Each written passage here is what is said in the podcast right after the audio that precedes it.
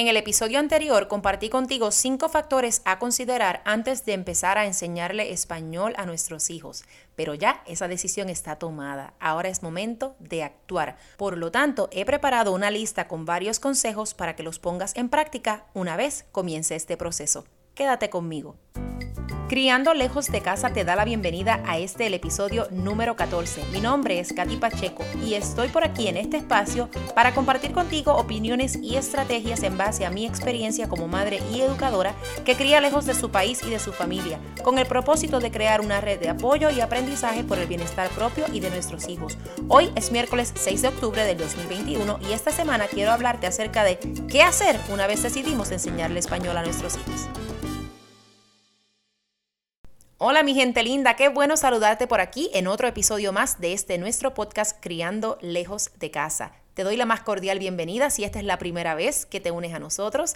Si ya has estado por aquí anteriormente, igualmente te doy las gracias por el apoyo y por seguirnos también por las redes sociales y contribuir en esta comunidad que estamos, ¿verdad? Levantando ahí poco a poco, con mucho entusiasmo, con mucho interés y con mucho deseo de aprender, de conectar y de impactar culturalmente no solo la crianza de nuestros hijos, sino que ojalá también nuestras futuras generaciones. La semana pasada estuve compartiendo contigo cinco factores a considerar antes de comenzar a enseñarle español a nuestros hijos. Cinco factores bien importantes. Y como modo de repaso, el primero de esos factores a considerar era entender que no todos los niños aprenden al mismo ritmo. El otro era entender que no todos los niños aprenden de la misma forma. El tercero, que la motivación forma parte esencial en todo este proceso. El cuarto factor, que nosotros debemos ser persistentes y pacientes, sabiendo que es algo que no ocurre de la noche a la mañana. Y el quinto factor era que debemos incluir la cultura en el proceso para que éste sea exitoso. Ahora bien, ya entendemos que esos cinco factores son importantes, antes de comenzar este proceso, pero ya lo decidimos, ya estamos listos para comenzar a enseñarle español a nuestros hijos. Y hay varias cosas que tienen que quizás cambiar o que tenemos que modificar en nuestro entorno para que el proceso se lleve a cabo de la mejor manera posible. El primer consejo yo diría que es uno bastante básico, bastante común, porque en lo personal lo he escuchado de varias personas y usted quizás ya ha tenido la experiencia, pero es importante que modifiquemos el televisor para que los niños puedan ver la programación de la que ellos disfrutan en español.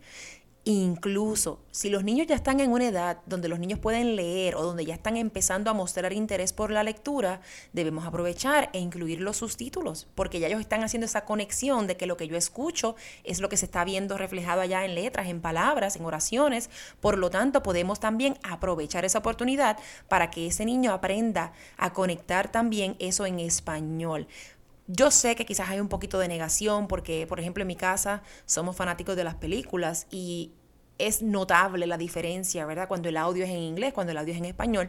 Pero la verdad es que si tenemos un interés genuino en que nuestros hijos aprendan, tenemos que hacer un sacrificio y hacerlo de esa manera. Así es que es algo sencillo, que no toma tiempo, que no nos cuesta nada y que podíamos, podríamos, perdón, pues sacarle ventaja a esa, a esa modificación. Así es que el primer consejo es eso, adaptar las películas, la televisión, para que nuestros niños puedan escucharlas en español. El segundo factor está bastante ligado al primero, pero en este caso enfocándome directamente a la música. Es importante que nuestros hijos escuchen música en español y por varias razones. Primero, claro está, por el idioma. Podemos adquirir vocabulario. A través de las canciones. Pero también recuerden que uno de los factores a considerar es que los niños aprenden de maneras distintas y hay muchos niños que aprenden de manera auditiva, incluso adultos, porque la música tiene ese don, ¿verdad? De, de a veces llegarnos de una manera más fácil que, le, que le, cuando leemos algo. Así es que la música para mí, honestamente, como maestra no puede faltar. Incluso en mi salón de clases yo siempre trato de incluir la música, siempre trato de tener canciones relevantes al tema que se esté discutiendo, porque hay muchos niños que se benefician de esa, de esa información de manera auditiva. Aparte de eso, hablamos de la cultura. La cultura es bien importante que forme parte de este proceso, pues ahí podemos aprovechar y aparte de que la música que estamos escuchando es en español, los niños aprenden de diferentes ritmos. Vamos a escuchar salsa, merengue, bachata, bolero, bomba, plena, reggaetón, lo que sea, pero fomentando esa diversidad de, de ritmos, ¿verdad? Que nos distingue, que hay en nuestra cultura y aprendemos también el idioma. A veces yo me sorprendo porque a veces mis hijas salen cantando unos estribillos de unas canciones que yo ni, ni cuenta me había dado que ellas se la habían aprendido. Pero quizás al escucharla una y otra vez, una y otra vez, escuchar a mamá cantándola, escuchar a papá cantándola, pues mira, se les pega, como decimos nosotros, se les pega la canción y eventualmente ellas la cantan. Y han habido ocasiones donde mi hija mayor hasta me ha preguntado llena de curiosidad qué quería decir lo que acaba de escuchar en esa canción. Así es que la música tiene, tiene un impacto bien importante en nuestros hijos y es una buena oportunidad para fomentar que ellos aprendan nuestro idioma. El tercer consejo que quiero compartir contigo es buscar actividades donde nuestros hijos puedan participar, ya sea de manera presencial o de manera virtual, en actividades que fomenten la diversidad cultural y aún mejor la herencia hispana, donde ellos vean otros niños como ellos de su edad aprendiendo el idioma, poniéndolo en práctica, ¿verdad? Desenvolviéndose unos con otros, porque entiendo que ahí el factor de la motivación pues va a ser clave. Por lo tanto, esa oportunidad de crear comunidad y de que los niños puedan sentirse identificados con otros no podemos dejarla pasar por alto y debemos aprovechar cualquier momento que tengamos para así hacerlo. El cuarto consejo que quiero compartir contigo lo doy, diría yo, más como maestra que como mamá.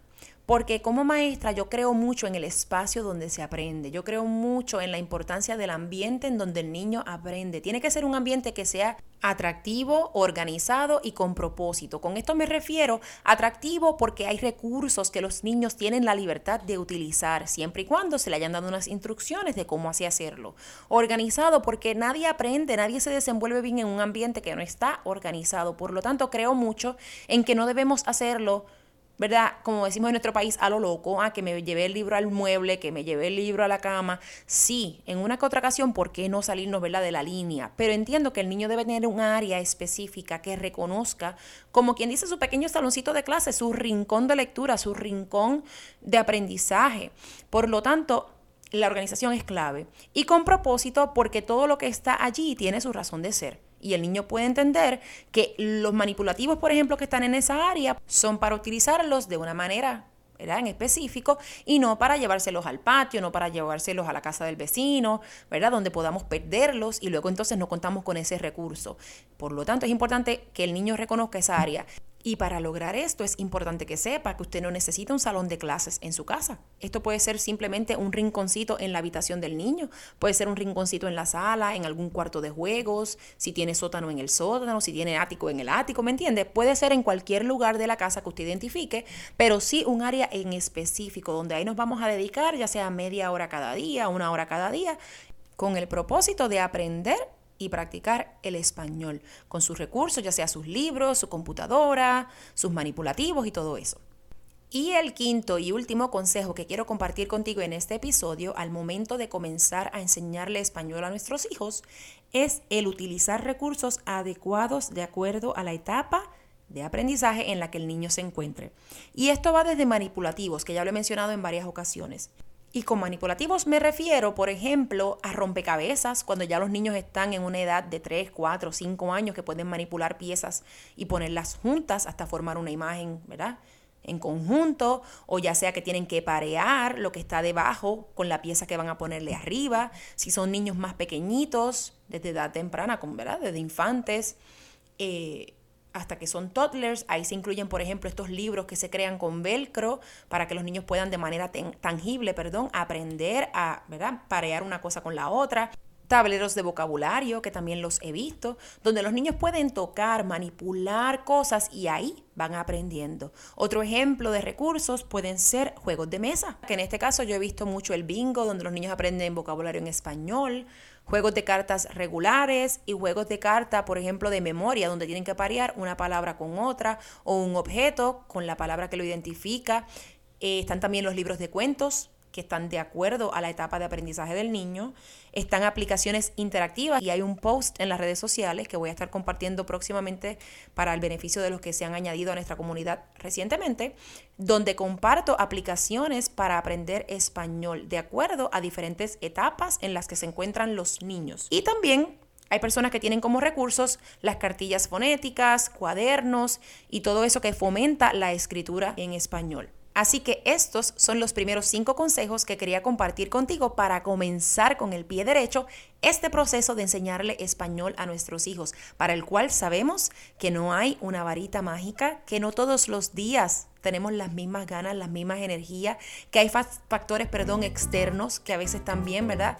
Se incluyen en esta dinámica de poder lograr eso, eso que tanto queremos. Así es que miren, vamos poco a poco, vamos con calma, somos humanos, somos padres, estamos bastante ocupados con muchas otras tareas, pero siempre y cuando el deseo de que nuestros hijos aprendan nuestro idioma sea genuino, vamos a encontrar la manera. Y si nos podemos apoyar unos a otros, si podemos compartir recursos, de seguro vamos a tener más éxito. Así es que por ahora yo me voy despidiendo de este episodio, pero te doy las gracias por acompañarme y te pido que si aún no me sigues en las redes sociales, así lo hagas. Me consigues en Instagram y en Facebook como arroba soy Katy Pacheco. Por allá comparto contenido de valor con todos ustedes para pasarla bien, para aprender y continuar conectando. Así es que hasta una próxima ocasión en este nuestro podcast Criando lejos de casa. Bye bye.